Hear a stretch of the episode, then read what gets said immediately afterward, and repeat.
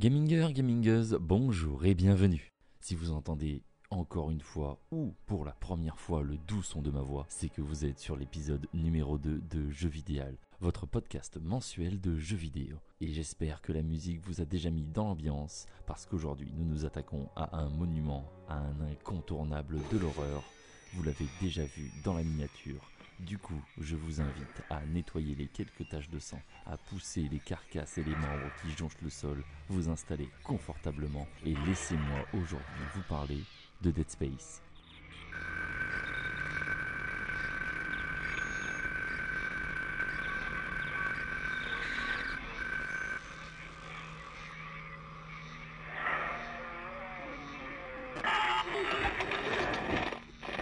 Isaac, c'est moi. J'aurais aimé parler. Je regrette. Je regrette tellement pour tout. J'aurais simplement aimé parler à quelqu'un. Tout est de travers. Je peux pas croire ce qui se passe. Étrange. Petite chose. Du coup, on est parti, et petit disclaimer, hein, comme dans le dernier épisode, euh, ici on va spoiler l'intégralité du jeu en large, en travers, en diagonale, hein, pas de zone spoiler de quoi que ce soit, on va parler du jeu dans sa globalité. Du coup, si cela vous intéresse de le faire, allez-y, hein, le podcast restera dans l'état dans lequel il est. Vous en profiterez tout pareil une fois que vous aurez terminé le jeu, sachant que, à titre indicatif, le jeu dure 9-12 heures selon votre façon de jouer. Voilà, du coup maintenant, si vous êtes encore là, soit vous avez déjà fait le jeu, soit vous vous en foutez royal, et du coup, on est parti. Donc Dead Space, c'est quoi? C'est un jeu de type Survival Horror sorti en 2008 sur PC, PS3 et Xbox 360. Donc le survival horror, c'est quoi? C'est un sous-genre de l'action aventure. La première fois que le terme de survival horror a été utilisé, c'est dans Resident Evil. Donc c'est pas le premier jeu à avoir fait un survival horror, hein, mais c'est le premier jeu à avoir employé le terme et du coup c'est le premier à l'avoir démocratisé concrètement. Un peu comme euh, on voit avec euh, Pong. Pong c'est pas du tout le premier jeu vidéo hein, qui a existé, mais c'est celui qui l'a démocratisé. Pareil avec Resident Evil. Du coup, il a Resident Evil, hein, ce jeu a vraiment euh, normé le genre du survival horror. Donc dans un survival horror, on va avoir plusieurs caractéristiques. Euh, la première, ça va être un mélange de d'exploration, combat, énigme. Voilà, c'est vraiment on, alterne les zones, on alterne les, phases, on va alterner ces, ces différentes phases dans le jeu. Et tout ça va être encadré par, bah, comme c'est dit dans le nom, hein, un survival horror. Donc ça va être un jeu de survie, notamment par euh, des ennemis assez difficiles à tuer, exigeants, et surtout un nombre de ressources très très faible. Que ce soit euh, des munitions, euh, par exemple si on prend Outlast, ça va être des piles pour mettre dans la caméra pour la vision nocturne. Enfin voilà, on va être vraiment avec très peu de ressources, et à ça on va rajouter un inventaire qui sera pour la plupart du temps limitant. C'est-à-dire que on va pas pouvoir tout transporter en même temps sur nous. On va pas pouvoir littéralement tout ramasser. Et c'est compliqué parce que du coup on va se retrouver dans un jeu qui va nous demander pas mal de munitions, ou pas mal de ressources, on pourra en transporter très peu. Euh, ah, ça rend le jeu un peu compliqué de temps en temps. Et le tout, hein, avec le côté aurore, c'est juste que ça va se passer dans un contexte horrifique. Voilà, c'est vraiment tout. Donc la plupart du temps, là c'est plus du Resident Evil, on va avoir des obstacles, donc des portes ou des mécanismes à ouvrir. On retrouvera la solution plus tard en explorant euh, l'endroit dans lequel on est pour pouvoir y revenir. Donc euh, ça nous force à faire des allers-retours et ça, ça utilise du coup une notion qu'on appelle le backtracking.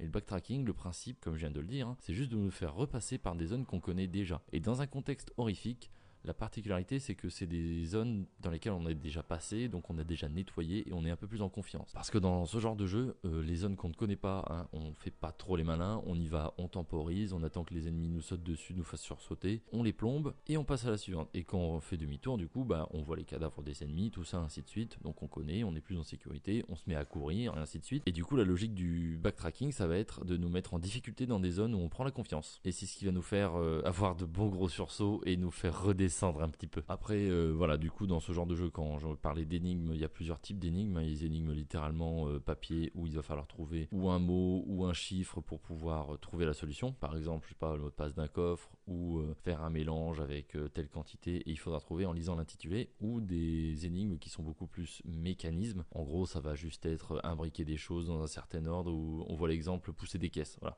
Il faut pousser dans un certain ordre pour résoudre l'énigme. C'est vraiment un mécanisme. On peut faire plein d'essais, il n'y a pas de souci on n'est pas juste devant notre bout de papier à nous dire bon, euh, du coup ça ça fait 12, 19, ah c'était pas 19, on recommence. Voilà, et du coup dans Dead Space, ce sera vraiment que des énigmes à base de mécanismes. Alors sachant que dans Dead Space, le personnage principal est un ingénieur, et ben ça lui va plutôt bien, ça correspond plutôt au personnage.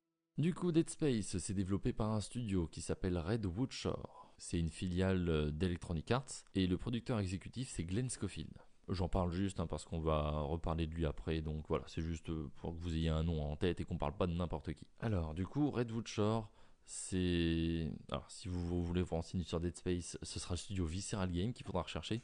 Parce qu'en fait, Redwood Shore, ils ont développé Dead Space 1 et juste après, ils se sont fait renommer en Visceral Game. Voilà, juste pour la petite histoire. Du coup, avant ça, Redwood Shore, ils avaient travaillé surtout sur des jeux à licence, donc euh, sur des James Bond, sur un jeu Seigneur des Anneaux et notamment sur des Tiger Wood. Voilà, voilà. Et Glenn Schofield, lui, de son côté, avait travaillé, développé des jeux Barbie. Hein. On est bien. Tout à fait dans l'âme de Dead Space. Les jeux Tiger Wood, hein, pour ceux qui savent pas, c'est juste des jeux de golf. Donc voilà, on est entre des James Bond, des jeux de golf et jeux Barbie.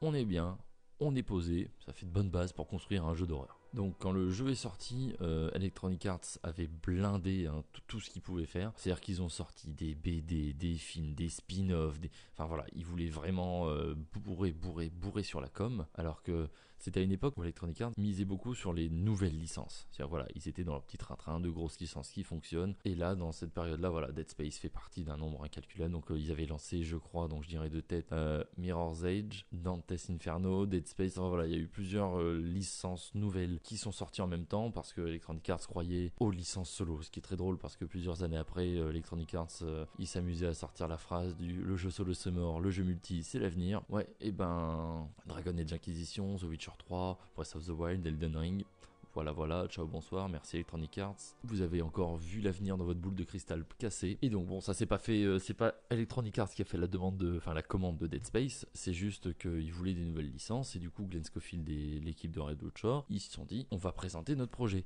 Donc, euh, la base du projet pour Glenn Schofield, c'était, ils avaient bien aimé Resident Evil 4 qui était sorti il y a quelques années. Donc, Resident Evil 4, c'est juste euh, Resident Evil, mais c'était le passage à la troisième personne et le jeu beaucoup plus action, avec euh, du coup un mélange d'énigmes, de survival horror, de munitions, mais voilà, on évoluait dans un monde à la troisième personne comme dans Remnant. La seule chose qui était un peu particulière dans Resident Evil, c'est que quand on visait, on ne pouvait pas se déplacer. On évoluait dans le monde à la troisième personne, sauf que dès qu'on pointait notre viseur sur les ennemis, on était ancré dans le sol ce qui du coup était censé rendre le jeu un peu plus compliqué parce que sinon euh, bah le jeu ils ont ils avaient fait des tests hein, et le jeu était un peu trop facile quand on pouvait se déplacer en même temps. Donc ils avaient fixé les pieds au sol et ça permettait d'augmenter un petit peu le stress. Parce que du coup on vise on les tue on en a 5 devant nous mais on ne peut plus bouger donc euh, voilà, c'était juste la, petite particularité, mais ça, ça leur plaisait pas du tout. Eux, ils étaient partis sur l'action. Ils voulaient qu'on puisse bouger, ils voulaient que l'action ne s'arrête jamais. Donc du coup, en partant sur la base de Resident Evil 4, Glenn Schofield s'était dit, bah Resident Evil 4, c'est cool, l'action tout le temps, c'est cool. J'aimerais un jeu SF qui se passe dans une prison dans l'espace. Alors, la prison dans l'espace, dans la culture SF, c'est quelque chose de récurrent hein, parce que euh, quand on voyait euh, des prisons qui sont mises sur des îles, paumées au milieu nulle part ou dans le désert ou quoi que ce soit, pour que tout ce qui est autour de la prison soit hostile et que les personnes ne puissent pas s'évader ou n'aient pas envie de s'évader, bah l'espace c'est pas mal. Hein. Une boîte de conserve avec des gens et du vide autour, bah il n'y a pas mieux, hein. c'est masterclass. Et par contre, les équipes de Red Shore, l'équipe, le reste de l'équipe, quoi, du coup, était pas vraiment fan de l'idée. Alors, euh, l'idée de SF vaisseau spatial, ils étaient totalement pour. Hein. Mais la prison, euh, ils ont dit bon, bah Glenn, tu nous, tu nous fais un peu chier. Hein. Et ce qui est très drôle parce que du coup, bon, Dead Space se passe dans un vaisseau spatial dans l'espace, dans un vaisseau abandonné hein, dans l'espace. Et Glenn Scofield travaille dans le studio qui va développer Callisto Protocol, qui est un survival horror, qui a des gros, gros, gros airs de Dead Space et qui se passe dans une euh, prison sur une planète. Donc SF, prison, espace. Voilà. Comme quoi, quand on a des idées et qu'on est des on y arrive toujours. Alors, en partant de cette base-ci, ce qu'ils ont fait, ils ont eu trois mois pour euh, faire un projet et le présenter à Electronic Arts. Donc pour ça, euh, la plupart du temps, on peut faire des vidéos, des plans, des machins. Et Redwood Shore, ils se sont dit non, on va faire quelque chose de jouable parce qu'on veut, on veut que les gens se rendent compte de ce qu'on fait. Donc en trois mois, ils ont développé une démo c'est facilement trouvable sur internet.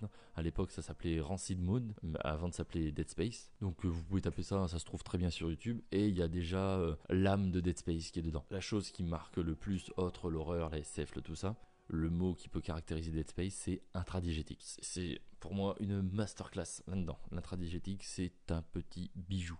C'est-à-dire que dans Dead Space, il n'y a rien. Vous lancez, vous avez votre personnage au milieu de l'écran et rien du tout. Il y a juste les jeux de lumière ou quoi que ce soit. Il n'y a aucune interface nulle part. Tout est intégré dans le jeu. Intradigétique, ça veut juste dire que, on va prendre un exemple. Si vous jouez à un jeu Assassin's Creed, bah, vous allez afficher une carte. Si vous jouez à Zelda Breath of the Wild, vous allez sortir votre tablette et sur votre tablette, il y aura votre carte. C'est tout bête. C'est le même rendu, sauf que la présence de la carte est justifiée par un élément dans le jeu. Dans Dead Space, quand on affiche la carte, c'est un hologramme qui s'affiche devant nous. Notre inventaire, c'est la même chose. Notre barre de vie est dans le dos. Et donc c'est la barre de vie dans le dos, c'est-à-dire que la colonne vertébrale en fait est illuminée, ça nous fait une jauge. Et c'est la barre de vie, pareil pour euh, la stase. Enfin voilà, toutes les ressources, tout ce qui est dans Dead Space est présent sur le personnage et est justifié. C'est intradigétique, il n'y a pas de barre de vie en haut à gauche, euh, d'un petit GPS qui nous dit où aller, d'une mini carte en bas à droite. C'est non, non, tout est intégré dans le jeu et ça c'est génial. Surtout qu'on rajoute à ça le côté horrifique, les jeux de lumière, donc en fait on profite pleinement de ce qui nous entoure, il n'y a aucun parasite. Et du coup oui, dans la démo on retrouve déjà ce côté intradigétique avec la barre de vie dans le dos ou quoi que ce soit, et ils ont développé du coup juste un petit passage, donc dans ces cas-là, euh, alors je sais pas si on va aller dans le détail de développement vertical ou de quoi que ce soit, en gros ils développent, pour faire une démo comme ça en trois mois, ils développent juste les éléments qui les intéressent pour le passage qu'ils ont envie de faire et c'est tout. Par exemple, je sais pas, ils veulent nous faire euh, nous battre sur une plateforme ou quoi que ce soit. Pour aller sur la plateforme, il y a une échelle. L'animation de l'échelle ou quoi que ce soit, on s'en fout. Euh, pouvoir euh, modifier ses armes, tout ça, on s'en fout. C'est juste ce qui va être visible dans la démo. Donc ils développent juste les éléments qui les intéressent pour faire quelque chose de jouable. Et ils présentent ça à Electronic Arts. Ils ont été très séduits par le projet, donc du coup, c'est parti et ils ont eu 18 mois pour développer Dead Space. Alors, au bout de ces. Donc, au final, le jeu est développé plus rapidement que ça. Ils l'ont fait en 11 mois. Le jeu obtient un 89 là actuellement sur Metacritic. Ce qui est quand même un très bon jeu. Sub 90, hein, toujours, c'est masterclass. Là, on est sur un excellent jeu. Et du coup, le jeu fait 1 million de ventes en 6 mois. Ce qui peut paraître vraiment très très bien hein, pour de nombreux studios. Beaucoup de monde serait content de faire 1 million en 6 mois. Là, on parle de, du coup d'Electronic Arts qui édite le jeu et Electronic Arts, ils ont des licences comme FIFA derrière ou Battlefield. Donc euh, un million, c'est un échec. Euh, Mass Effect, c'est adoré, hein, c'est très très bien, c'est un échec. C'est des jeux qui ont, oui, ça plaît aux joueurs, ça a des bons retours, ça fait beaucoup de bouche à oreille et ça se vend, mais par rapport aux mastodontes qu'ils ont d'habitude ou Battlefield, ça sort, il y a des pelletés qui se vendent, FIFA, c'est le jeu le plus vendu tous les ans des pelletés et l'argent qui rentre. Donc à côté de tout ça, pour leur économie et en termes purement de business, c'est raté. Donc, euh, alors pourtant derrière il y avait tout le marketing, hein, comme je disais, euh, la série d'animation, enfin ils ont fait vraiment beaucoup de choses, mais euh, pour Electronic Arts, voilà, ils restent sur du pas folichon folichon, même si les joueurs ont adoré, que ça a fait une fanbase et que le bouche à oreille en a fait un monument. moi, je, voilà, clairement, Dead Space, c'est un monument du jeu vidéo. Ça fait partie de ces gros gros titres. Pas qui réinventent, hein, parce qu'au final, on se retrouve juste avec un Resident Evil 4 action, avec un skin SF, mais le jeu est une perfection on en reviendra après hein, sur vraiment le jeu, le lore, tout ça, mais c'est une masterclass, une petite pépite. Alors même si c'est un échec, hein, on, on va pas en parler là, on fera d'autres épisodes pour ça, hein, mais il y aura un Dead Space 2 et un Dead Space 3, un petit Dead Space Extraction aussi, dont on reparlera plus tard. Mais euh, voilà, donc un échec, mais ils ont quand même essayé de pousser, de pousser, et ça a abouti euh, en 2017 à la fermeture de Visceral Game. Et du coup, à la fin, entre guillemets, de, de Dead Space. Donc là, ils ont annoncé un remake qui était fait, qui va sortir du coup, euh, date de sortie janvier 2023. Voilà, comme quoi ils vont essayer de, quand même de capitaliser dessus. Mais Dead Space, voilà, l'épisode 1, le 2 et le 3, ça a été la déchéance. Ils ont essayé de récupérer trop de monde. Enfin voilà, on en parlera dans un, dans un autre épisode, mais finalement, ça n'a pas, pas été glorieux, glorieux et folichon, folichon. Donc du coup, les inspirations, hein, ils, se, ils ont des... Comment dire pour, Ils se sont inspirés de films pour euh, faire le jeu. Donc on va retrouver par exemple du The Thing pour euh, le rendu et pour l'aspect des nécromorphes, hein, des monstres du jeu. Savoir doser, ne pas mettre que du monstre, que du monstre, c'est-à-dire de savoir faire des moments de tension ou quoi que ce soit, de savoir quand les montrer. Inspiration aussi, il y a Alien, avec le personnage de Ripley qui est un peu seul contre tous. Bah Isaac Larkin, il est seul contre tous. Hein. Quand dans Dead Space, on n'a pas beaucoup d'amis et on a beaucoup de monstres à buter. Et le dernier où ils se sont vraiment inspirés, c'est Evan Horizon, alors je ne sais pas si vous le connaissez, mais il y a beaucoup de points en commun. Hein. On joue, euh, enfin on joue dans Event Horizon. Donc on a une, équipe de reconnaissance qui reçoit un signal de détresse d'un gros vaisseau. Elle s'y rend, le vaisseau est vide et euh, au fur et à mesure du film, en fait, ils vont comprendre euh, avec des enregistrements, hallucinations, ce qui s'est passé et pourquoi il n'y a plus personne. Donc ça ressemble quand même vachement à l'introduction de Dead Space, hein, pour le coup. C'est vraiment le même principe. Voilà, c'est Dead Space, quoi. pour le coup, c'est celui qui a le plus de points communs et tous les, tous les critères que j'ai donnés, c'est dans Dead Space. Alors, pour vous le prouver, on va partir du coup dans le lore. Donc dans Dead Space, on joue, comme je l'ai déjà dit, Isaac Clarke, un ingénieur. Il y a un vaisseau, donc l'USG Ishimura, qui est un vaisseau minier, un brise-surface comme on l'appelle dans le milieu. Du coup, dans Dead Space, on est au 26e siècle. L'humanité hein, pratique le voyage stellaire euh, assez aisément, mais toujours le même problème de ressources. Donc euh, du coup, on a des gros vaisseaux miniers qui partent des mois et des mois pour briser des planètes, trouver des ressources pour alimenter la cause et l'humanité. Par rapport au jeu, dans Dead Space, on incarne Isaac Clarke, un ingénieur. On est à bord de l'USG Kellion. On est accompagné de deux soldats et d'Amond et de Kendra qui vont servir euh, dans l'histoire. Donc à la base, Isaac, est ingénieur, il répare des choses, hein, c'est son métier. Et en gros, l'USG Ishimura a envoyé un signal de détresse et Isaac s'est dit tiens, autant joindre l'utile à l'agréable, je vais me mettre sur la mission parce que comme ça c'est mon métier. Et en plus, il y a ma femme Nicole qui travaille sur l'USG Ishimura. Le petit problème, c'est que quand on essaie d'entrer en communication avec euh, l'Ishimura, on ne capte rien du tout. C'est une colonie, un vaisseau minier avec plus de 10 000 personnes à bord et personne ne répond à nos appels. Au final, on finit par s'écraser sur le vaisseau, au niveau de la baie d'amarrage. Donc les deux petits soldats avec nous vont assez rapidement se faire découper par les nécromorphes de façon assez sale. Et dans l'histoire, Kendra et Hammond, on va peut-être les croiser une ou deux fois maximum et on saura jamais vraiment ce qu'ils font pendant que nous on fait vraiment le travail. Donc euh, à chaque fois, Kendra va essayer de nous dire qu'Hammond fait des choses bizarres, qu'elle a perdu sa trace, qu'on l'a plus entendu. Ça va se finir de telle façon que Hammond va se retrouver à mourir devant nos yeux. Et Kendra, en fait, était une envoyée euh, de l'unitologie. Et elle avait un but tout autre. Elle savait très bien ce qui se passait. Et son but n'était pas du tout de réparer ou de secourir l'USJ chinois. Et de toute façon, avec les premiers nécromorphes qu'on va croiser, est-ce qu'on a vraiment envie de sauver le vaisseau ou est-ce qu'on préfère pas juste se barrer? Parce que vraiment, ils donnent pas envie. Hein. Il y a des morceaux de partout, des bouts de membres qui sortent de la cavité abdominale, on a des bras qui poussent sur les épaules avec des grandes lames d'un mètre cinquante. Enfin voilà, c'est dégueulasse. Et ça encore, c'est que pour la nécromorphe de base, hein, parce qu'on va en avoir euh, des. Enfin, on reviendra après dans le jeu dessus, mais il y en aura qui auront deux pattes avant, puis une grande queue. Enfin, c'est vraiment, vraiment infâme. Donc, du coup, par contre, dans Dead Space, comme euh, hein, on joue Isaac, un ingénieur, un ingénieur, ça n'a pas de fusil d'assaut, de lance-grenade, de fusil sniper, de pistolet, de gros magnum. On joue un ingénieur un ingénieur, ça a des outils. Et ça, c'est la petite particularité de Dead Space. C'est-à-dire que dans Dead Space, il prône le démembrement stratégique. C'est une idée de gameplay qui va casser avec tout le reste.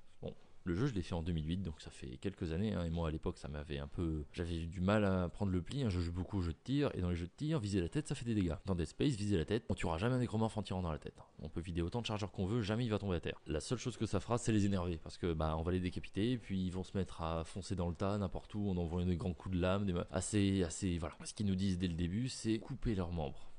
Donc ça veut dire qu'on va devoir dans Dead Space viser les jambes, viser les bras, les sectionner pour mettre fin à leur jour. Et en vrai, ça demande une petite adaptation, hein, parce que quand les monstres ceux dans Dead Space, voilà, contrairement à Resident Evil, hein, on peut bouger. Bah heureusement qu'on peut bouger, hein, parce que les nécromorphes, euh, waouh Ah, quand ils sont vénères, ils sont vénères. Hein. ils nous foncent dessus à une vitesse, va falloir couper les jambes pour les ralentir. Et puis une fois que la jambe est coupée, il se met à ramper cet enfoiré. Parce que quand ils se mettent à ramper, parfois on va couper un bras, une jambe, l'ennemi va se coucher. Oh, il meurt quand même vachement vite. On remarche dessus, il nous saute euh, au visage, il se relève, il nous donne deux, deux trois coups dans les dents. Et eh ben, ça fait des, petits, des petits arrêts cardiaques.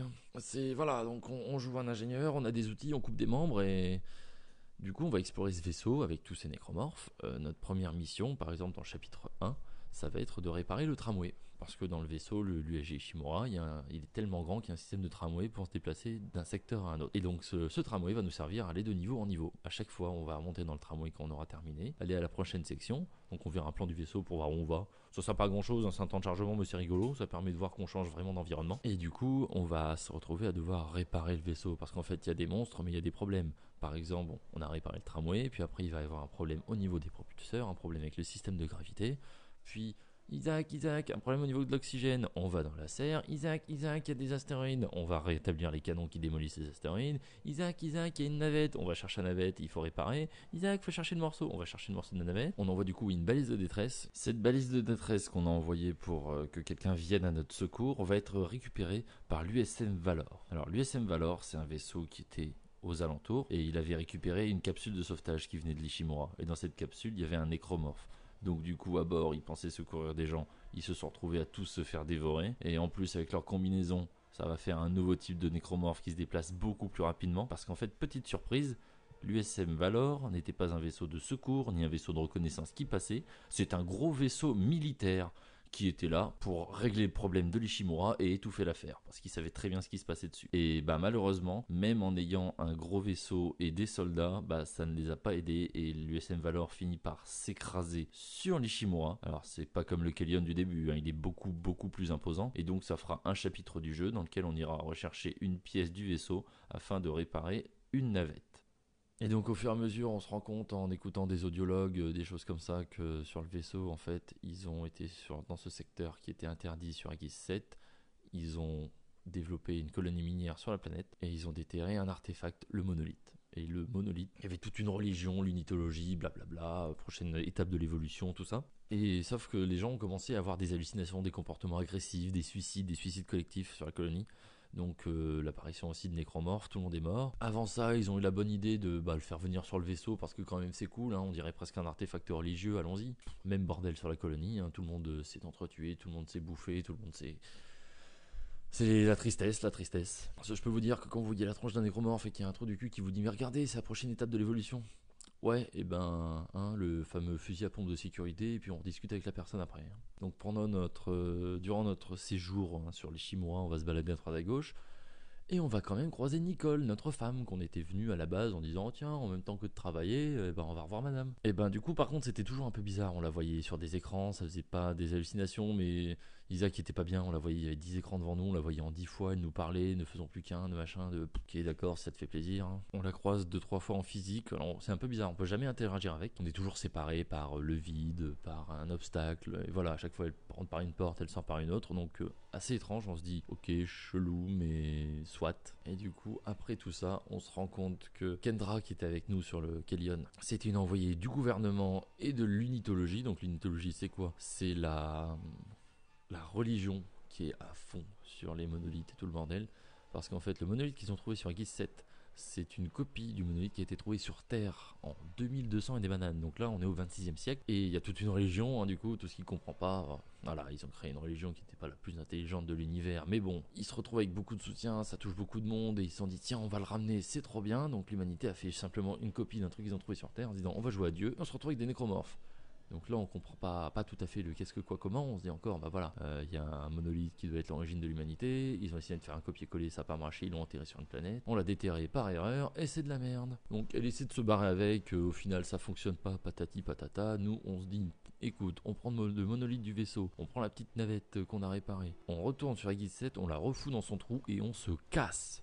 Donc c'est ce qu'on va faire à la fin. Euh, Il y a même Nicole qui nous file un coup de main, euh, machin chose, elle est avec nous, euh, ok, écoute, elle a l'air un peu camée, mais les gens se sont suicidés, elle, elle, est pas morte, c'est déjà pas mal, hein, si elle a pas toute sa tête et qu'elle reste gentille, on va pas lui en vouloir. Donc on va pour euh, la remettre, euh, remettre le monolithe à sa place, et là euh, Kendra nous arrête, elle cancelle tout ça, elle reprend le monolithe, elle dit je me casse, démerdez-vous, ok, et en passant elle nous dit au fait euh, Nicole elle s'est suicidée avant que tu arrives sur le vaisseau, hein. donc là elle t'envoie la vidéo euh, complète, machin chose, et tu vois que Nicole, euh, bah en fait, c'était un message d'adieu et qu'elle se picouse et qu'elle se tue. Donc là, Isaac, il se prend sa grosse claque dans les dents. Nous, on se prend une petite claque dans les dents quand même. Et on se rend compte que, bah, elle était pas là, Nicole, quoi. Pour ça qu'elle était bizarre, parce qu'en fait, Nicole était dans notre tête et que le monolithe, il nous faisait voir des choses et qu'on n'est pas tout à fait net, nous. Donc après ça, on rattrape Kendra, on lui botte le cul. Euh, Il y a un, un gros nécromorphe dégueulasse qui arrive. On le bute, hein, c'est la reine mère, le, la reine mère ou le hive mind en, en anglais et on lui botte le cul, on s'en va dans notre vaisseau, on est vivant, on sait pas comment, on se pose tranquillement, on est dans l'espace, on s'éloigne de toute cette merde et là on tourne la tête au niveau du siège passager, on voit une Nicole nécromorphe qui nous saute au visage, grosse rimeur, crédit du jeu,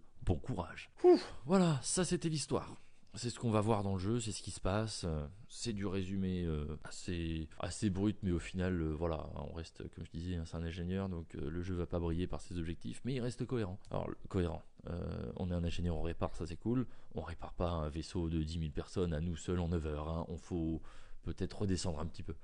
Alors, juste pour avoir un petit peu de. Enfin, pas d'anecdote, mais pour revenir un petit peu sur le principe de le lore de l'histoire. Donc là, tout ce que je vais dire, on le sait pas en développant, enfin en développant, on, y- le sait pas en jouant au jeu, il faut s'enseigner à droite à gauche, tout ça.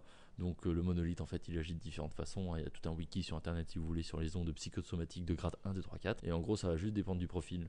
Le mon- le monolithe, lui, son objectif, donc le monolithe, là, on va parler du rouge, de celui qui a été fait par les humains, celui qu'on retrouve dans le jeu. Ce monolithe, en fait, euh, il a juste pour but de faire de la. d'avoir beaucoup de corps et de masse organique.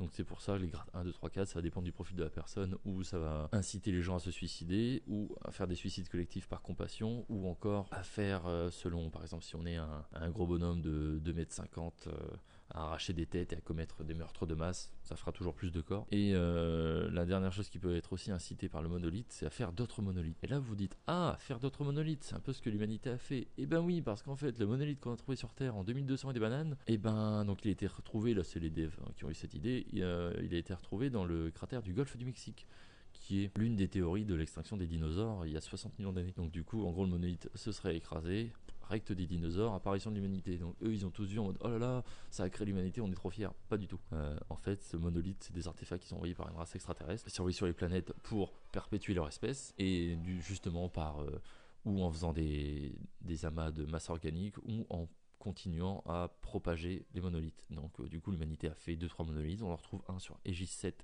dans Dead Space, parce qu'en fait le, les nécromorphes ça se présente euh, sous forme de lune nécrotique, donc c'est littéralement des astres avec une moitié euh, planète, une moitié tentacule nécromorphe dégueulasse, ça fait des, des monolithes, ça les envoie aux quatre coins de l'univers. Une fois que c'est arrivé dans un endroit, ça va justement propager le signal et objectif amasser des milliards de corps pour faire une nouvelle lune nécrotique et propager encore une fois cette espèce dégueulasse. Et donc c'est pour ça que les nécromorphes ont pour la plupart du temps des aspects humanoïdes parce qu'en fait ça se sert des corps en décomposition et des corps d'humains pour pouvoir continuer à faire son espèce différents monstres. Alors les monstres de base c'est fait à, partir d'humains normaux. Euh, Il y aura des bébés avec des tentacules sur le dos et il y aura des monstres beaucoup plus gros hein, qui feront euh, plusieurs centaines de kilos, qui feront 2-3 mètres de haut. Et ça c'est avec l'accumulation et l'agglutinat de plusieurs monstres, de, plusieurs corps d'humains qui vont faire ces monstres là. Voilà, ça c'est dans le lore. On, on le sait pas du tout quand on joue. hein. Nous on voit des monstres patati patata et c'est tout. On va pas chercher d'où ça vient ou quoi que ce soit.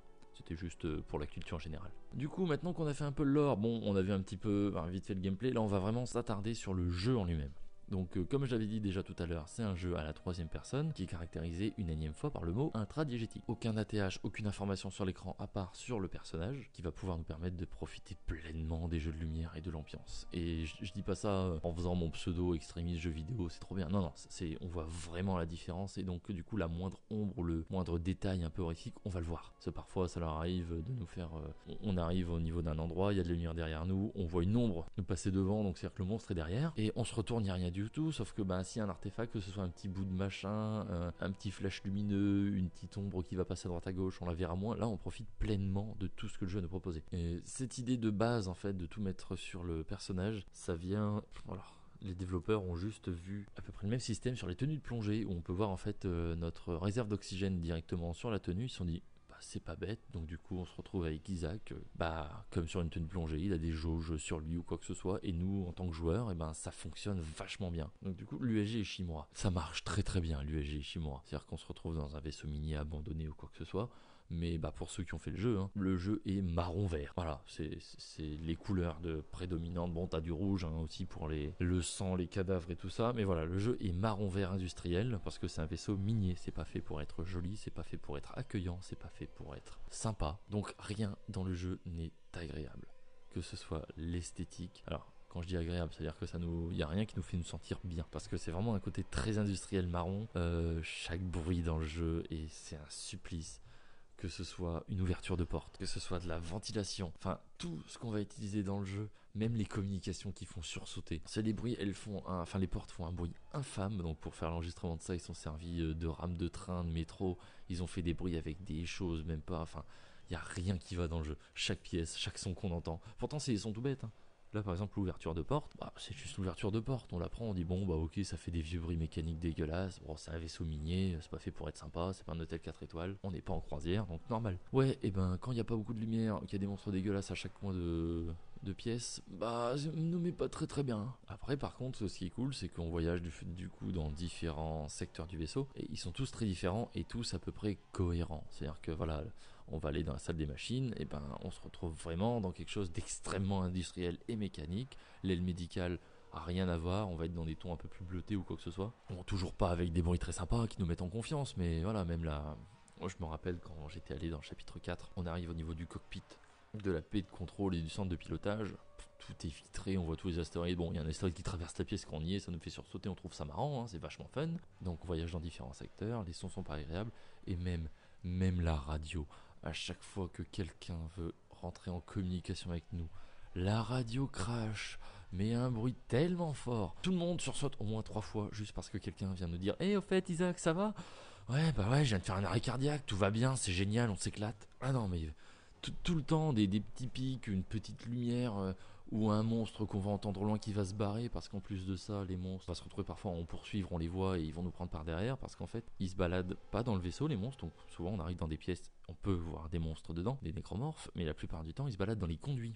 Ce qui est pas déconnant, hein, parce que dans un vaisseau minier, bah, des conduits, il y en a. Et ça permet aux monstres de nous contourner littéralement tout le temps. Parce que par exemple, imagine, vous prenez, euh, vous prenez une pièce, vous allez dedans, vous, allez dans un coin, tac tac tac, vous tirez sur des monstres, vous vous faites encercler, il y en a qui arrivent derrière, vous mourrez, vous dites ok d'accord, il y en a qui est arrivé derrière moi, donc pas de souci, je vais de l'autre côté de la pièce. Il arrivera quand même derrière vous. C'est c'est fait comme ça parce que le jeu va, ça se voit encore plus dans le 2, mais le jeu va vraiment euh, localiser le joueur et parfois les monstres on va les voir devant nous s'enfuir pour revenir derrière nous ou nous prendre par surprise à un moment on sera en difficulté. Donc hum, ah, voilà, ça, participe aussi au côté le c'est vraiment de la merde et je passe pas un super bon moment. Après bon voilà au niveau des monstres, euh, il y aura euh, les nécromorphes de base, il y en aura des, des gros dans lesquels si on tire dans le ventre il y aura plein de monstres qui vont sortir, des trucs qui sont postés sur les murs qui posent des petits bébés qui lancent des dards il y aura des espèces de bébés à tentacules, donc eux ils se baladent, ils s'accrochent au plafond, au mur, ils ont trois tentacules sur le dos. Bah en fait ça va nous forcer à changer notre arme. Parce que l'arme de base, le cutter plasma, on peut tirer en vertical ou en horizontal, donc ça va nous permettre de couper des bras, des jambes, ou de couper les tentacules, selon dans quel sens est le monstre. Après il y en aura des explosifs, voilà, il y, a plein plein de monstres différents qui nous forcent à chaque fois à nous servir de nos armes de façon différente. Par exemple, il y en a qui se baladent avec une grosse bombe au niveau du bras, donc on a le choix entre tirer dans la bombe pour la faire éclater et que ça fasse du coup péter lui et les ennemis un peu plus loin, lui couper le bras, le prendre et le jeter autre part pour éclater des monstres. Par exemple, je sais pas si le monstre avec une bombe est sur la gauche et 3-4 ennemis sur la droite, on coupe le bras du gars avec la bombe, on envoie la bombe sur de droite et on finit le gars euh, qui a plus sa bombe et du coup qui est beaucoup moins dangereux. Et on va aussi avoir un autre type d'ennemi qui est lui récurrent au jeu d'horreur. C'est alors il l'appelle pas comme ça, mais c'est le Nemesis. Le Nemesis, c'est un nécromorphe beaucoup plus gros que les autres et sa particularité, ça va être qu'on va le tuer et tout va repousser. C'est-à-dire qu'on va être poursuivi, hein, c'est un Némésis, on va être poursuivi par ce monstre. Donc quand on lui coupe les jambes, il va continuer de ramper et à une, à une vitesse folle. Il va nous suivre dans des zones sans air, enfin avec d'autres ennemis, ça va vraiment être compliqué. Même, je me suis déjà fait sauter dessus dans un point de sauvegarde parce qu'en fait, quand on est dans le stock, quand on est dans l'établi pour améliorer notre inventaire, ou même à un point de sauvegarde, le jeu ne s'arrête pas. C'est de l'action en continu et on est toujours vulnérable dans toute situation dans Dead Space. Donc euh, voilà, et cet ennemi, bon, on va en avoir deux, hein, juste voilà. Le premier, on va le congeler, le deuxième, on va le brûler avec des propulseurs. Petite. Euh, juste, euh, voilà, pour en parler. Et c'est notamment avec cet ennemi et aussi d'autres par le suite, on peut s'en servir pour tous, qu'on va se servir de la stase. La stase, en fait, c'est une ressource, donc on a une jauge derrière notre armure à côté de notre barre de vie, et ça nous permet de ralentir des mécanismes pour résoudre des énigmes, des portes par exemple pour éviter de se faire découper ou permettre justement on passe, un ennemi nous suit, il se fait trancher, et aussi de ralentir les ennemis pour mieux les appréhender. Ça va nous permettre justement de prendre notre temps, de viser bien les jambes, les bras. Euh, je la trouve, cette mécanique un peu bancale, parce que moi par exemple je m'en suis quasiment, enfin même pas quasiment, je ne m'en suis jamais servi autre pour les mécanismes et les énigmes, et même j'avais un petit peu de mal parce que justement j'oubliais que cette mécanique existait de la stase, et dans Dead Space 1 et Dead Space 2, je ne m'en suis pas servi. On a même des recharges de stase, comme les recharges d'oxygène, hein, au final, c'est juste un luxe, ça prend de l'espace dans l'inventaire, mais ça sert à rien du tout.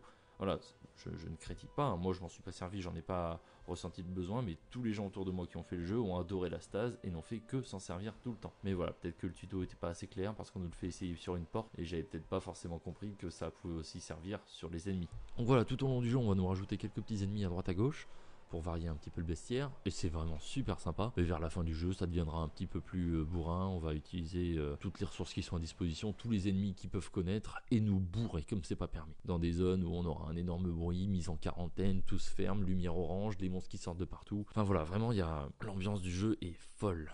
Donc du coup, oui, on joue Isaac, euh, on va avoir plein d'outils à notre disposition parce que bah, on est un ingénieur, donc on va pas avoir un fusil à pompe, un, bazooka, un lance-grenade comme d'habitude, on va avoir des outils. Alors des outils, on va revenir dessus.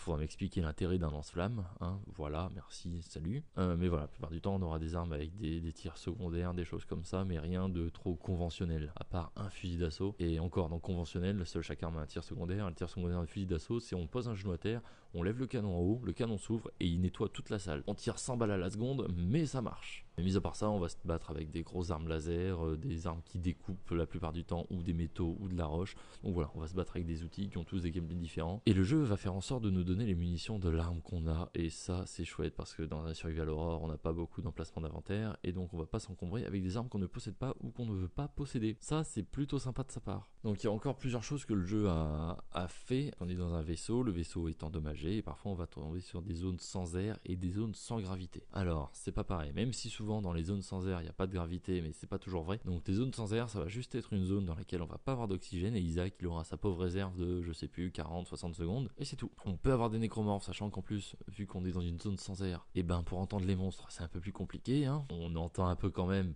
même si logiquement on devrait pas, mais on va dire que c'est les vibrations qui passent par le sol, qui remontent dans l'armure, on entend. Hein. Ça, voilà, on va justifier ça un petit peu comme on peut et la seule chose qu'on va vraiment entendre, c'est Isaac qui s'étouffe. Parce qu'en fait, Isaac dans le jeu, il ne parle pas. Au début, Electronic Arts avait dit à Redwood Shore et à Glenn Schofield qu'ils voulaient un jeu dans lequel on ait un bon gros doubleur bien connu pour Isaac. Et le studio de développement a dit non, enfin, nous, on voudrait que le personnage ne parle pas pour que le joueur s'identifie vraiment au personnage, pour qu'il puisse se mettre à sa place. Au final, ils ont gagné, on se retrouve avec Isaac qui est muet. Il ne parle jamais, ce qui est même un peu bizarre, mais au final, euh, bah, je vais pas dire qu'on se met à sa place, mais ça lui évite d'avoir une trop forte euh, personnalité et justement qui casse un petit peu le côté de je suis tout seul dans le vaisseau. Cela du coup Isaac à part pour gueuler, crier, hurler, agoniser, il n'aimait aucun son. Donc ça c'est vraiment bien. Alors que si le personnage avait parlé et avait eu une, identité trop importante, ça nous aurait peut-être sorti de ce côté euh, batté tout seul sur l'Ishimura. Et du coup, oui, dans les zones sans air, on entend Isaac agoniser. Mais agoniser. Il a plus d'air. En plus, à chaque fois qu'on veut re-rentrer dans une zone avec air, on passe par un sas. Et donc, le sas, moi, ça m'est déjà arrivé de mourir dans le sas. Tout bêtement. On a fait un peu trop d'excès de zèle, taper des monstres un peu trop longtemps. On rentre dans le sas. Le temps qui se ferme, qui remette de l'air.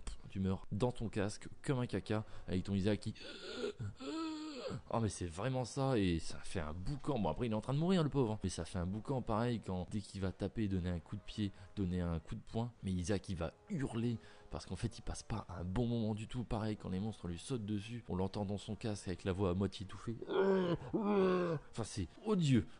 on sent qu'on passe pas un bon moment mais Isaac, Isaac il se fait dessus mais tout le temps. Et ça participe vraiment à ce côté du bah le vaisseau donne pas envie. Et ça donne tellement pas envie que ça a donné quelque chose qui a marqué tout le monde et qui est devenu presque un easter egg, une... Euh, c'est devenu presque une référence parce qu'en fait, dans tous ces moments où on se fait sauter dessus, tous les nécromorphes ont différentes exécutions. C'est-à-dire que Isaac va mourir de plein de façons différentes. Tellement qu'il y a en tout dans le jeu 12 minutes ininterrompues de mise à mort d'Isaac par les diverses nécromorphes. Parce que les nécromorphes peuvent être démembrés, les corps humains peuvent être démembrés, et Isaac en fait est codé avec la même chose. C'est-à-dire qu'il peut être démembré, et c'est ce qui se passe dans, les, dans toutes ces exécutions. Et c'est pour ça que même parfois, on va, vu qu'elles sont toutes uniques, on va même se faire attraper et volontairement se dire bon bah tiens, je vais voir à quoi ça ressemble. Et l'une qui m'avait marqué, c'est une espèce de tête avec trois tentacules qui se nouent autour de la tête d'Isaac pour le tuer. Et si on n'y arrive pas aussi, on se laisse mourir, cette tête va nous ces tentacules vont arracher notre tête, se plonger dans notre cou pour prendre le contrôle de notre corps. On voit même des mains remettre cette tête qui pendouille euh, l'armée droite et on voit notre corps, donc Isaac, ce qu'il en reste en tout cas, hein, s'éloigner, sortir du cadre de la caméra. Tout participe à cette espèce de malaise et à rien qui donne envie. et ça va jusqu'à l'armure d'Isaac. Pas très. Elle a un design qui a été totalement réussi parce que maintenant, dès qu'on voit quelque chose, on se dit Ah, c'est Dead Space, pas forcément qu'avec la barre de vie dans le dos, hein, juste le, casque, c'est Dead Space, c'est tout. Un peu comme ils ont fait avec Halo ou des choses comme ça, où on reconnaît même certains designs dans Mass Effect. Voilà, c'est des identités tellement fortes, ou Killzone par exemple, dès qu'il y a une, image forte, on se dit ah oui, c'est ça, direct. Et ils ont réussi à le faire dès le premier, c'est vraiment super bien. Mais voilà, l'armure donne pas super envie. Quand on améliore son armure, bah pareil, on va dans un espèce de stock où Isaac il a attaché sur tout le dos. On voit qu'il pas, enfin c'est industriel quoi, c'est pas Iron Man, hein. on va pas mettre des petits morceaux d'armure, changer tout ça. Non, non, non, non. C'est Isaac qui l'a attaché de ses chevilles à ses poignets en passant par sa tête. Tout est plaqué contre le mur. Son armure est améliorée. Il ressort. Et puis pareil, hein, on va pas avoir des flammes, des LED, des RGB. Non, non, non. C'est une armure un peu mieux. Ça augmente sa vie. Ça augmente surtout l'inventaire et le côté esthétique pour nous montrer et regarde l'armure elle est améliorée et donc du coup cette idée de démembrement stratégique c'est pareil parce que au-delà d'un point de vue purement gameplay qui nous incite à ne pas tirer dans le corps et la tête ce qu'on a l'habitude de faire dans l'intégralité des jeux du monde je veux dire dans aucun jeu on va dire bah tire dans le bras ou dans la jambe quand on le fait c'est par accident donc là d'avoir vraiment intégré le démembrement stratégique comme euh, base de gameplay au début. Enfin voilà, moi je l'ai fait en 2008 et c'était vraiment compliqué. Il a, il a, vraiment fallu que je prenne le pli. Alors ils nous le disent trois fois. Hein. À un moment, on prend une arme, euh, c'est marqué euh, couper leurs membres en gros dessus. Et après, on trouve euh, une note qui nous dit Ah, j'ai trouvé comment les tuer, il faut couper leurs membres. D'accord, ok. Puis après, il y a Amon qui arrive avec la radio qui crache comme pas possible, qui nous fait sursauter. Isaac, Isaac, j'ai trouvé comment les avoir, couper leurs membres. C'est bien, mais j'ai compris, Billy, j'ai compris. La, le, la, première fois, ça aurait été cool. Me le répéter quatre fois, euh, trois, enfin, merci, mais on va vraiment s'en passer. Donc après avoir fait. On pourrait revenir aussi ici chose vachement je trouve vachement importante vachement géniale qui a été rajoutée euh, très très tard dans le développement c'est le locator donc euh, en gros c'est juste un système en appuyant sur une touche le jeu nous dit où aller en fait, Isaac va mettre sa paume vers le sol et ça va tracer un espèce de, de trait à travers le vaisseau qui va nous donner notre prochain objectif. Donc on peut s'en servir si on est perdu et en vrai on s'en sert tout le temps. Euh, ils l'ont mis vraiment à la fin du développement, c'est-à-dire que je vais pas dire que c'était pas prévu, mais le jeu a pas du tout été développé en ce sens et ça marche super bien. On passe jamais un seul moment à tourner en rond, à se rappeler, à plus se rappeler d'où on va. Et moi, je m'en servais même. Je mets, par exemple, s'il y avait un passage à droite et à gauche, je mettais le locator. Il me disait d'aller à droite, j'allais à gauche. Ça, je me dis, voilà, c'est où un endroit où je devrais aller plus tard, où j'aurai des choses. Ce sera par exemple des toilettes avec plein de cadavres, des bruits dégueulasses, et tout ça, mais il y aura peut-être des munitions dedans et des ressources. Et c'est toujours intéressant. Et après, dès que je marchais un peu, je remettais mon locator, je le suivais. On n'était vraiment jamais perdu. On pouvait aussi euh, modifier le locator pour nous indiquer un établi pour améliorer nos armes. Vu qu'on est un ingénieur, c'est vachement pratique. On peut améliorer nos armes, peut, les points de sauvegarde ou les choses comme ça. C'est pareil, les sauvegardes sont illimités, mais ça se fait à des points de sauvegarde, comme ça se faisait beaucoup euh, à l'époque et comme ça se fait encore dans certains jeux pour garder un côté euh, investissement. C'est-à-dire que tu quittes pas le jeu quand tu veux, tu quittes le jeu quand tu peux. Donc c'est pas toi qui décides de sortir de l'Ishimura, c'est le jeu qui décide quand tu peux sortir. Après voilà, euh, deux trois petites anecdotes rigolotes. Il y a 12 chapitres au jeu, comme je dis, ça se finit en 9-12 heures. Moi j'ai fini en 9 heures à ma première partie. Depuis j'ai dû le faire, je pense, 10 fois. Hein. On est, sur ce, niveau-là, hein. donc vous savez déjà ce que je pense du jeu. Je vais pas m'emmerder à faire 10 fois un jeu que j'aime pas. Et du coup, si on prend la première lettre de chacun des chapitres en anglais, ça n'a pas été fait en français, alors je sais pas pourquoi, par... Euh, ou une erreur de traduction où en fait les gens savaient pas qu'il y avait ce petit euh, clin d'œil Easter eggs, hein, on pourrait même dire. Et ben si on prend chacune des premières lettres des chapitres, ça fait Nicole is dead. On spoil directement la fin du jeu, c'est que Nicole est décédée. C'est ça le dit, donc faut, faut, faut juste y penser. Hein. C'est assez rigolo, je trouve, de, spoiler la, fin du jeu avec le, la première lettre de tous les chapitres. Aussi, petite, petite anecdote assez rigolote, c'est que dans le menu de base, enfin rigolote, on va, voilà, je voulais juger, euh, dans le menu euh, de menu pause, le menu du jeu, en fait en fond, ce qui a été filmé, ça, donne un, petit grain, un petit, un petit peu dégueulasse, et en fait c'est juste des, on voit en fait des viscères de chèvre en décomposition qui ont été filmés par les équipes et mises là au niveau du menu. Donc ça rend super bien, c'est hyper bizarre et je sais pas, je pense que les gens, enfin c'est une petite anecdote rigolote que les gens savent pas forcément. Même moi, j'avais fait le jeu beaucoup, beaucoup, beaucoup, beaucoup, beaucoup de fois. Et je n'étais pas au courant de toutes ces choses-là. Ah si oui, euh, en plus, hein, en parlant d'une petite anecdote aussi, c'est que dans le jeu, il y a trois moments, je crois. Un, deux, deux sur, j'aurais même dit trois, oui, euh, où on se fait attraper par un bras. Donc, c'est un grand, grand bras qui nous attrape, qui claque Isaac par terre et qui le traîne. Pour ce passage, ce qui s'est passé, c'est qu'à la base, les développeurs avaient pensé à 3-4 passages différents avec un même principe où on se fait surprendre et où il faut faire des choses. Au final, bah ils nous ont mis trois fois le même. Parce qu'en fait pour ce passage, il leur fallu 3 mois pour le développer. Parce qu'ils n'arrivaient pas à faire quelque chose de fluide parce que c'est un bras qui arrive, qui attrape Isaac, qui le claque par terre et qui le traîne. Et il leur fallu 3 mois parce qu'ils n'arrivaient pas à faire quelque chose de fluide. Donc euh, là, si vous regardez vraiment dans toute l'animation, en fait, ils ont découpé ça en trois phases. C'est juste trois vidéos collées QAQ. Enfin, vidéo. C'est trois passages collés QAQ parce que il faut que quand Isaac arrive à un certain endroit, le bras sorte, il l'attrape, puis il le claque par terre, puis il le retire, et ils n'avaient pas réussi à faire quelque chose de vraiment fluide. Du coup, là, il y a une étape où Isaac est présent, le bras arrive, il l'attrape, il le claque par terre, ça c'est la deuxième phase, et la troisième, il le tire. Ils ont découpé tout ça, remis ensemble. Bah du coup, vu qu'ils avaient quand même passé trois mois dessus, ils l'ont mis plusieurs fois dans le jeu pour pas que ça serve à rien, et en plus de ça, ils ont fait le passage où on est tiré par un monstre, enfin, où on est tiré par le bras, ils l'ont fait en phase jouable où il suffit de tirer sur la grosse bouboule rouge avant que le monstre, euh, grosse bouboule jaune, pardon, où le monstre vient nous chercher. Donc ce système de grosse bouboule jaune, on va le retrouver dans plusieurs euh, phases du jeu, notamment dans les boss qui sont extrêmement mécaniques.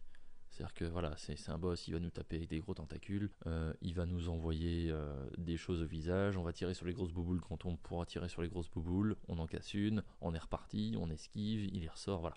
C'est vraiment des boss mécaniques un peu comme le boss final qui est pas, exceptionnel, mais c'est le problème avec les boss qui font 27 étages quoi.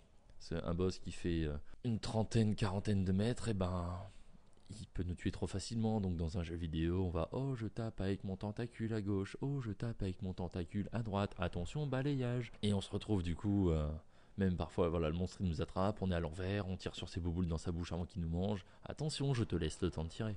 Voilà, c'est pas exceptionnel, c'est pas nul, hein, c'est standard. Ils auraient pu faire quelque chose d'un petit peu plus horrifique, d'un petit peu plus rigolo, mais voilà, ça fait très très euh, bouboule jaune. Attention, j'ai des gros points faibles, boursouflé, je les sors.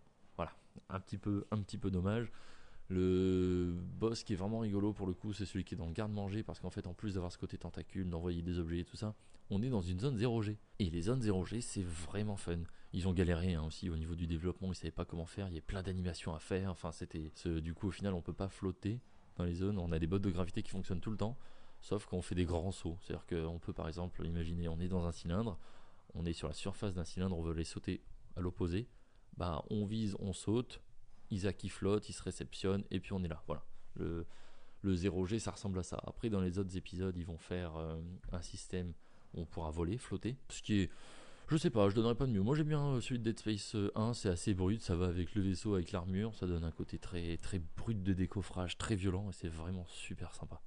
Donc du coup, enfin pour conclure, pour terminer, Bon, je vais pas vous dire que c'est pas un bon jeu, hein, parce que déjà j'ai dit que c'était un monument du jeu vidéo, que c'était un incontournable et que je l'avais fini une dizaine de fois. Ce serait quand même dommage que je lui dise oh non mais le faites pas, c'est un jeu nul. Non voilà, Dead Space c'est ouf, c'est à faire, c'est à refaire. Euh, moi personnellement mon préféré c'est le 2. Hein, on en parlera dans un prochain podcast parce que le 2 je le trouve vraiment exceptionnel. Le 3 vous pouvez peut-être vous en passer, je verrai si j'en parle. Je ferai peut-être un épisode sur le 2 et le 3 en même temps parce que le 3 compliqué, très très compliqué. C'est dommage. Et enfin, euh, ils vont sortir, donc au moment où ce podcast sort, c'est pas encore sorti, hein, c'est dans deux mois, euh, Dead Space Remake. Donc euh, pour la petite blagounette, Glenn Schofield il s'est prononcé et il a dit que si, enfin que lui n'aurait pas refait le jeu. Et je suis d'accord, c'est un jeu qui est dans son jus, c'est un jeu qui est sorti à une époque à laquelle il devait sortir. Euh, les limitations techniques, tout ça. Donc on se retrouve avec un jeu, comme je disais, dans des tons très marron-vert, euh, pas très accueillants, assez crades. Dire quand on va dans la serre, la végétation, bah c'est vite fait vert, hein, mais c'est pas magnifique. Et le problème, c'est que si on refait le jeu en 2022, même là, ça va sortir du coup en 2023, bah il aura les défauts de sur-détail qu'on a dans beaucoup de jeux. Vous prenez par exemple les jeux Ubisoft. Euh, ils sont fouillis de détails, je veux dire, même The Division, il y a un nombre de prospectus par terre, de carcasses de voitures, de tags, de... Je, je sais même pas comment ils font, c'est un travail de titan, c'est un truc de cinglé. Et là, dans Dead Space, bah en fait, on aura plein de jeux de lumière différents, on aura plein de couleurs différentes, de fleurs différentes, de... Enfin, il y aura plein... Ce sera moins... Comment dire Je trouve que ça fait un petit peu plus cinéma plutôt que Dead Space 1 qui était en mode bah t'es dans un vaisseau minier dans l'espace, un vieux vaisseau minier en plus. Et eh ben bon courage, amuse-toi bien et démerde-toi avec ça. Là voilà, on va se retrouver un petit peu. Quand je dis cinéma, hein, c'est juste le côté du. Il y a plein de choses qui sont faites pour oh là là, ça fait peur, gros gros gros. On regarde les ombres, ça ça se balance exprès. Il y en avait un peu dans Dead Space, mais pas pas plus que ça. Et là j'ai peur que ça fasse trop. Et on rajoute à ça le fait que dans Dead Space, donc du coup leur priorité c'était l'action. Donc on pouvait bouger quand on tirait. Dans les cinématiques, tout était jouable. Quand on nous parlait, on pouvait déplacer notre personnage, on restait nous. Et là, déjà, ils ont commencé, enfin, dans Dead Space, c'est pas forcément une critique, mais je trouve que ça casse un peu avec le principe du jeu c'est que bah il y aura des cinématiques, il y aura des scènes où on pourra pas, on jouera pas forcément. Et là, les seuls moments où on jouait pas beaucoup dans pas beaucoup entre guillemets, hein, c'est quand on se faisait attaquer par un monstre et qu'il fallait mâcher le bouton A. Voilà, c'est un peu, je trouve ça un peu dommage s'ils le refont juste pour l'argent, surtout qu'il y a Callisto Protocol qui va sortir juste avant. Donc euh, moi, vous conseillez, je vous dirais, bah prenez l'IA Access ou achetez-vous Dead Space à 4 balles, vous le faites. Il est encore très très bien. On est en 2008.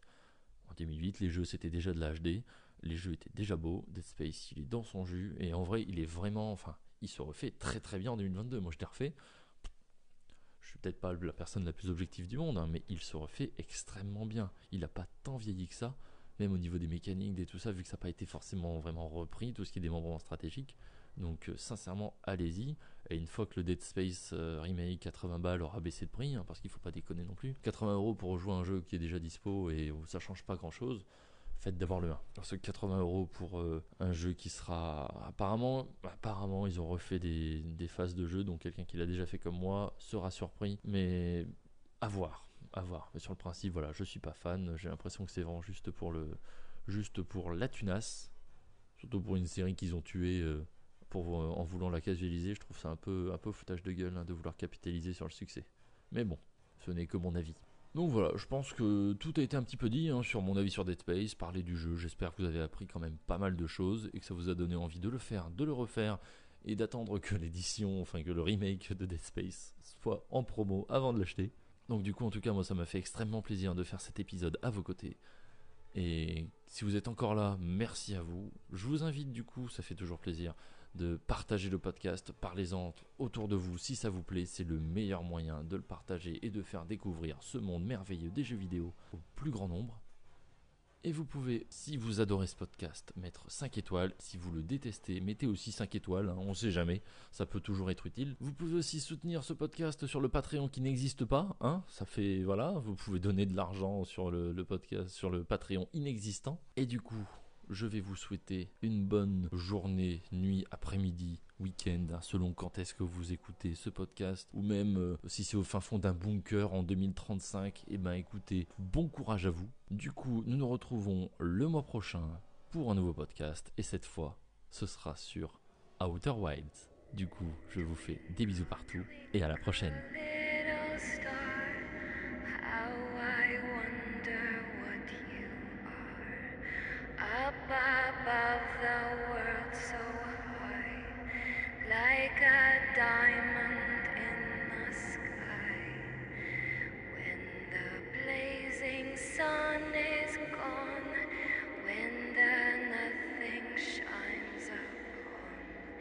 Then you show your